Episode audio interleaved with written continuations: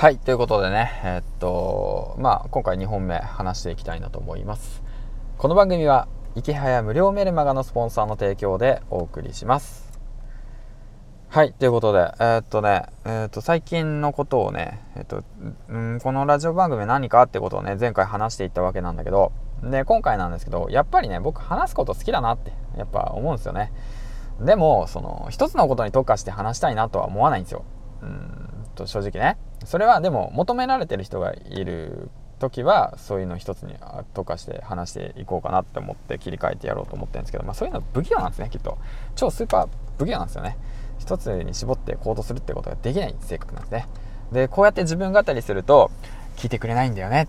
だからやめないしたらいけないんだよね。話したいことあるけど話せないんだよね。って言って思っちゃう自分を過去いたりとかしてね。そういうふうにする人みんなもいると思うんですけどでもやっぱり話したいことを話す言いたいことを言うそういう場所がねあってもいいと思うよ。はい。ということでねそんな方はねひっそりと音声配信をやりましょう。はい。ということで今日のお話なんですけども実は職業訓練校に行ってなんとウェブプログラミングのその制作のねホームページ制作のえーっと試験の方に受かってはい受かったんですよ実は。ででその後にねあのー実際に聞いたんですよ。何人応募があったんですかって言って。そしたらなんと75名。そのうちに15名に選ばれたんですよね、えめっちゃ6倍？えすごくない？と思って、うん、いやめっちゃ運いいやんと思って、うん、まあでもそれなりにねコツコツやってきたんですけど対策は、うん、ですごく嬉しくて。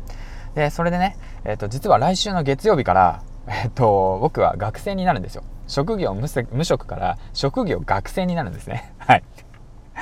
もう面白いな。本当。で学生になって何を学ぶかっていうとそのウェブ制作だとかそういったプログラミングだとかそういったことをねがっつり朝の9時から、えー夕方の3時まであもうがっつり学んでいくっていうことですね。半年間。そしてで就職するっていう形なんですけどなんですけどっていうかまあそれですね。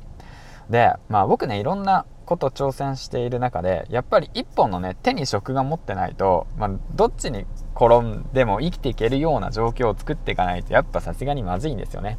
なぜかっていうとやっぱ家庭があるし生きていかなくちゃいけないんですよ。夢見ることはできるんだけども発信活動で生きていくんだだとか、まあ、Twitter で何万人かフォロワー増やしてそれだけで生きていくんだとかブログだけ書いて生きていくんだって言ってやっていくとか、まあ、セドリだけで生きていくんだとかそういうのもやれるんやろうと思えばそっちに振り切ることもできるんだろうけれどもそれって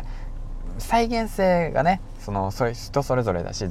あのなんかいろいろあるんよ。あるんよ。やるかやらないかなんだけどでも、うん、でもまあその中で、やっぱりその一つの柱作っとかないとまずいかなと思って、うん、でそういうのもねしっかりとまあ副業とは別でね副業じゃなくその、うん、職業訓練校で学んでいくとしっかりと学んでいくという形なんですよね。まあ、一応ねその退職金だとかその貯金だとかで最低限ねまあ生きていくお金はあるんででもマックスいくどれぐらいだろう？もう半年とか1年ぐらいかな。なんでそういうのを切り崩しながらしっかりと学びながらでセドリとかでまあ収益できたらできてちょっと生活の足しにでもできたらいいのかなっていうことを考えながら今動こうっていう形なんですよね。正直な話。うん。そうそうそこそこそこ。でまあえー、っと、まあ、学生になるんだけど32歳学生ってどうよっていうお話をね、どうなんだろうね。どうなんすかね。うん、まあ、そんな感じです。はい。で、まあ、まあパソコン自体ねそこまで得意な方じゃないんだけども、うん、でしっかりとね学んだことを生かしてで、まあ、手に職つけてねまあ就職っていうのを目指すんだけれどもまあその中でね、まあ、その独立して独立っていうかまあ一つの、ね、手に職つけたら